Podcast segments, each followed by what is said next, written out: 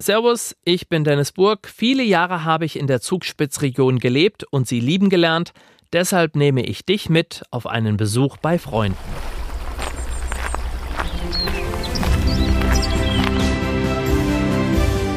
Heimat ist für mich daheim. Da sind meine Wurzeln. Da wohnen meine Freunde, meine Familie, da gehöre ich halt hin. Die Almen und vor allem auch diese Bergwiesen mit den Heustadeln, das Brauchtum, Tradition. Wo ich mich einbringen mag, das Umfeld, wo ich mich geborgen fühle. Woanders ist auch schön, aber bei uns ist es schon besonders schön. Spitzenratsch, Spitzenunterhaltung, Spitzenmomente. Zugspitzregion, der Podcast. Tourismus, Natur, Gesundheit und Heimat. Das ist die Zugspitzregion. Und du bist mit deinem Podcast mittendrin. Entdecke deine Spitzenregion.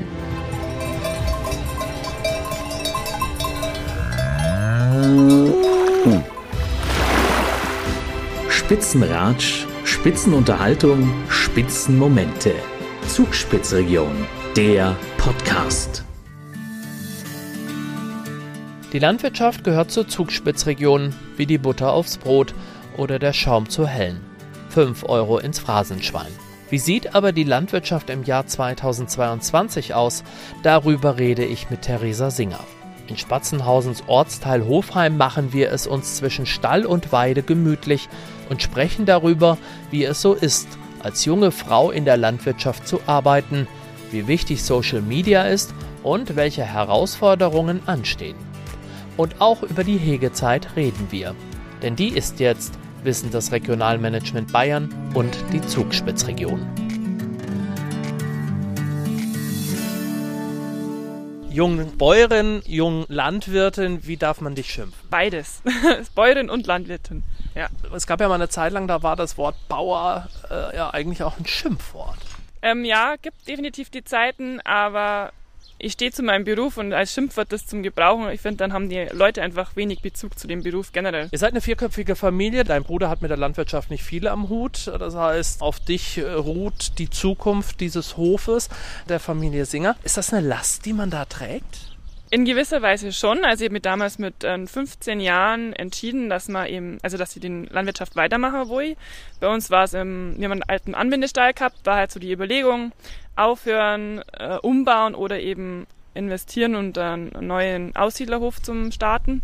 Das natürlich alles mit Kosten verbunden und natürlich dann einfach für die Zukunft. Und ich habe damals verschiedene Praktikums gemacht, ähm, unter anderem auch im Büro. Und das war mir dann fast zu eintönig. Ich war aber in der Schreinerei, habe ich probiert. Also ich finde Holz ein wahnsinnig schöner Rohstoff, aber da geht's einfach so verdammt genau. Und das war dann auch nicht so meins. Und ich war auf zwei Höfen und dann haben wir gedacht, ja, das ist meins, das mache ich, ziehe ich durch. Und ja, dann habe ich mich dafür entschieden, haben wir den Stall geplant. Und seitdem steht für mich eigentlich fest, ich mache das irgendwie.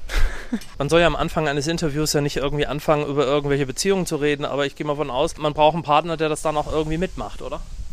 Ja, das ist ähm, ein bisschen immer schwierig in der Landwirtschaft, weil, ja, also man ist definitiv ortsgebunden, braucht natürlich einfach das Verständnis, wenn mal irgendwie ein Kuhkalb die Erntezeit ist, dann ist ähm, Wochenende ist nicht immer gleich Wochenende und es gibt da keinen direkten Feierabend-Uhrzeit. Also es ist einfach schon ein bisschen, ja, der Betrieb geht so ein bisschen die die Richtung vor. Also man braucht unbedingt Verständnis vom Partner, sonst glaube ich, klappt es nicht. Was gibt dir denn die Landwirtschaft? ja, wenn man an Steuner geht in der Früh und die Kühe sind, geht's gut und dann geht's eigentlich mir auch gut. Also einfach die Zusammenarbeit von Natur, Tieren und Technik, das begeistert mich. Wie sieht denn so ein Arbeitsalltag bei äh, Theresa Singer aus? Weil ich kann mir vorstellen, da ist nicht jeder Tag gleich. Ähm, nein, nicht. Also man muss schon ein bisschen flexibel sein. Einfach was so generell immer ist, ist einfach in der Früh der Stall. Dann kommt erstmal Frühstücken, wenn jetzt nicht unbedingt nur eine Kuh gekalbt hat. Dann geht es entweder wieder raus. Wenn Ernte ansteht, ist draußen was geboten. Es gibt da einiges im Büro zum Erledigen. Ich meine, der Bürokratie-Wahnsinn wird nicht direkt weniger. Dann am Nachmittag geht es entweder wieder in den Stall. Nebenbei gehe ich ja nur zwei Tage die Woche in den Bauhof in die Gemeinde. Das lässt sich halt gut mit meinem Beruf als Landwirtin vereinbaren, einfach weil ich flexibel bin von den Arbeitszeiten, was mir sehr wichtig ist. Weil in der Landwirtschaft oft Sachen passieren oder eben irgendwelche Kalbungen oder unvorhergesehene Ereignisse sind, die wo man halt nicht planen kann. Habt 50 Kühe, insgesamt 8000 Liter Milch pro Kuh, die ihr da abgibt an die Molkerei. Und jetzt kommt die Frage, die wahrscheinlich wirklich nur ein Nichtlandwirt stellen kann. Haben alle eure Kühe einen Namen und äh, kannst du dir alle Namen merken? Ja, alle Kühe haben einen Namen und man kann sie dann auch merken. Die haben einfach so ihre besonderen Eigenheiten, jede schaut anders da aus und das merkt man dann eigentlich ganz schnell. Und wer ist dein Favorite? So richtig die Lieblingskuh gibt's eigentlich nicht. Ähm, vielleicht welche, die wo man mal ein bisschen negativ auffallen, die sind also ein bisschen die Zicken da drin, die sind eher im Negativen auffallen, aber die ansonsten hat man alle gern. Wir stehen ja hier zwischen Stall und Weide und wer schaut uns gerade an? Die Kleopatra. Eine wunderschöne Nase hat sie. Kleopatra. Wir wollen jetzt nicht nur über Kleopatra reden, wir wollen über die Hegezeit reden, weil das ist eine ganz wichtige Zeit, in der wir uns jetzt auch befinden. Wir müssen aber auch noch mal klären, was ist das überhaupt? Denn es ist ein Problem, was ihr Landwirte habt, nicht nur mit Touristen, auch teilweise mit Einheimischen.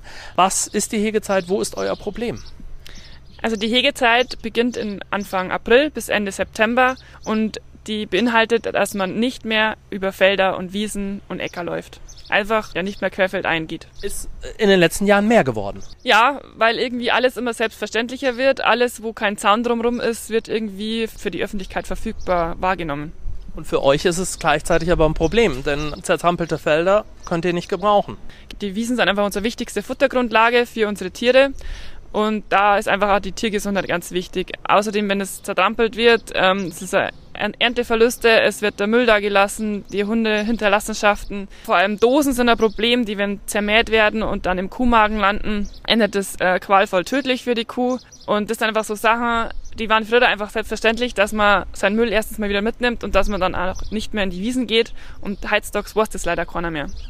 Und wahllos parken mittlerweile auch ein ganz großes Problem ja, ist einfach ein Problem. Einfach weil die Maschinen größer werden, man muss nur durch die Straßen durchkommen, durch die Wegen und man muss auch in die Felder noch hineinkommen. Es ist extremer geworden. Auf der anderen Seite freut man sich ja eigentlich, dass die Leute wieder mehr und mehr die Natur auch wahrnehmen.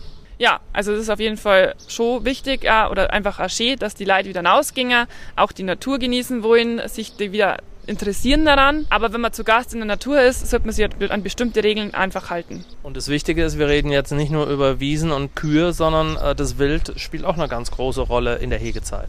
Genau, es ist Brut- und Setzzeit. Das heißt, die Wildtiere brauchen einfach ihren Ruhe- und ihren Rückzugsort. Und das ist einfach auch schlimm, wenn Hunde frei rumlaufen weil die einfach die Tiere in Panik versetzen, die Hetze machen und vor allem kleiner Nachwuchs, äh, Kitze, Feldhasen, die haben beim Hund auch keine Chance. Und wenn der Jagdinstinkt mal einsetzt und der Hund auch noch so gut erzogen ist, die meisten hören einfach nimmer.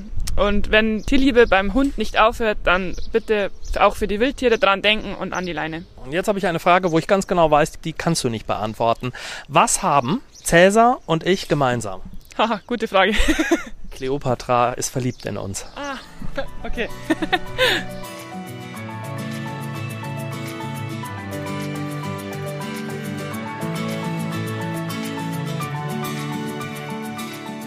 Wir werden nicht nur von Kleopatra beobachtet, sondern auch von Tiger. Wie alt ist die Katze? Puh, ist eine gute Frage.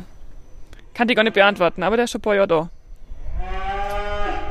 Neugierig hoch drei, was da sich so tut. Du hast auch einen Instagram-Kanal kombiniert mit Facebook, äh, würdest dich aber jetzt nicht direkt als Influencerin bezeichnen, oder? Na, gar nicht. Also das ist einfach so entstanden, ehrlich gesagt, durch Corona. Man hat auf Nacht wieder Zeit gehabt, weil keine Versammlungen waren, keine Musikproben, ähm, das ganze gesellige Leben lahmgelegt, sage ich jetzt mal. Und dann, ähm, ja, habe ich halt doch mal in Instagram rumgeswiped, sage ich jetzt mal. Ja, dann hat man so angefangen, immer wieder mal einen Beitrag zu posten. Und dann habe ich mir so überlegt, naja, wenn es Leute schon Hashtags singen mit Landwirtschaft und es ist nicht unbedingt negativ, dann habe ich ja schon mal ein bisschen was erreicht. Es dreht sich bei den Beiträgen auf Instagram und Facebook alles rund um die Landwirtschaft, um das Leben auf deinem Hof, oder? Ja, weil das Wichtigste ist ja, dass es nebenbei geht. Also es muss jetzt da nichts äh, gefaked oder Fotoshooting oder irgendwas, sondern das passiert einfach während der Arbeit, mittendrin, spontan und ähm, manche Beiträge sind sinnvolle, manche ist mal ein bisschen eher Quatsch. Da ist jetzt kein Plan dahinter, das ist einfach, ja, mitten aus dem Leben. Aber wenn es natürlich animiert, die Leute ein bisschen die Landwirtschaft wieder mehr wertzuschätzen, denn das ist eine ganz große Diskussion in den letzten Jahren, dann sagst du, ist mir eigentlich jeder Beitrag recht. Genau, ja. Oder einfach, auch wenn Sie welche informieren wollen. Man kann uns gern fragen, wie ist was, klarstellen.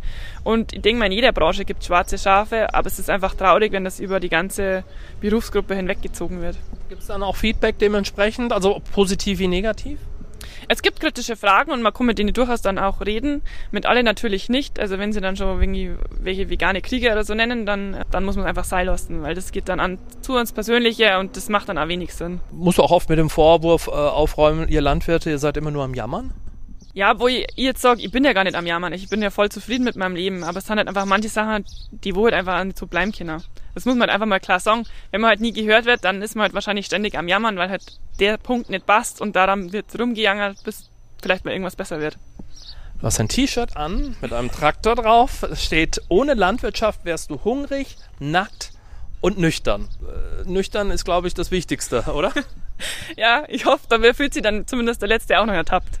Aber es ist ein ganz großes Thema. Also die Akzeptanz der Landwirtschaft, dass man immer noch dafür kämpfen muss, ist schon irritierend, weil letztlich ihr sorgt ja dafür, dass wir unseren Hunger stillen, dass wir angezogen sind und ähm, ja, vielleicht auch betrunken sind. Ja, und ich glaube, das ist einfach leider nimmer viel bewusst, dass äh, wenn man jetzt in Deutschland die Landwirtschaft irgendwie aufs Minimum reduzieren, das ist ja nichts geholfen, wenn ich es dann vom Ausland hole. Ich meine, wer meint denn, dass im Ausland irgendwas besser gemacht wird? Ich meine, wir haben in Deutschland wahnsinnig hohe Standards, wir haben so viel Kontrollen und bloß weil es vom Ausland kommt und da kriege ich es vielleicht nicht mit oder ist dann, was ich muss ich nicht sagen, ist das nichts besser.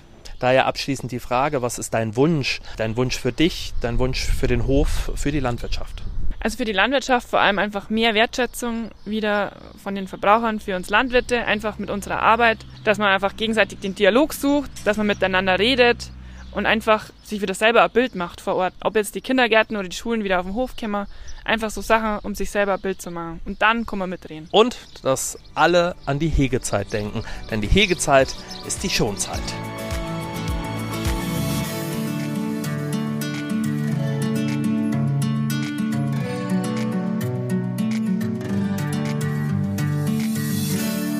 Das war ein Spitzenratsch aus Spatzenhausen-Hofheim mit der Jungbäuerin Theresa Singer. Und ich freue mich schon auf meinen nächsten Besuch bei meinen Freunden in der Zugspitzregion. Wenn du das nicht verpassen willst, dann abonniere doch einfach diesen Podcast.